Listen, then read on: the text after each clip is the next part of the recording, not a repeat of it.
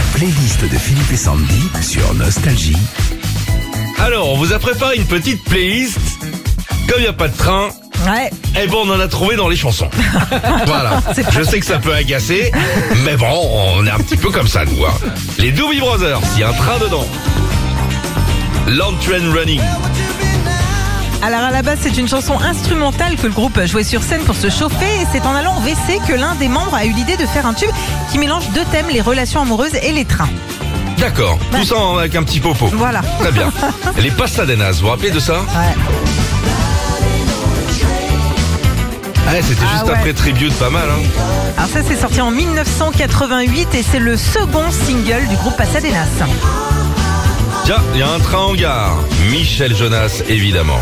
Parlez-vous des wagonnets Ça, c'est sublime ici. Tube funky de Michel Jonas sorti en 80. En ce qui concerne les trains en France, ça devrait revenir à la normale lundi matin maximum. Richard Anthony.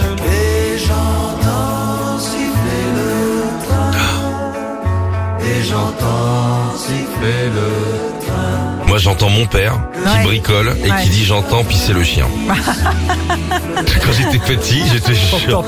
Il est là, il bricole. J'entends pisser le chien. J'étais sûr quand j'étais môme. Bon, ça fait longtemps que les trains sifflent plus, ce tube de- des années 60. Et comme euh, ça se faisait beaucoup à l'époque des yéyés, une adaptation d'un tube américain qui s'appelle 500 Miles par Eddie West.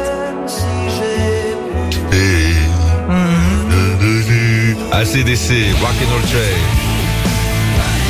Alors c'est pour leur grand retour en 2008 que le groupe chante Rock and Roll Train.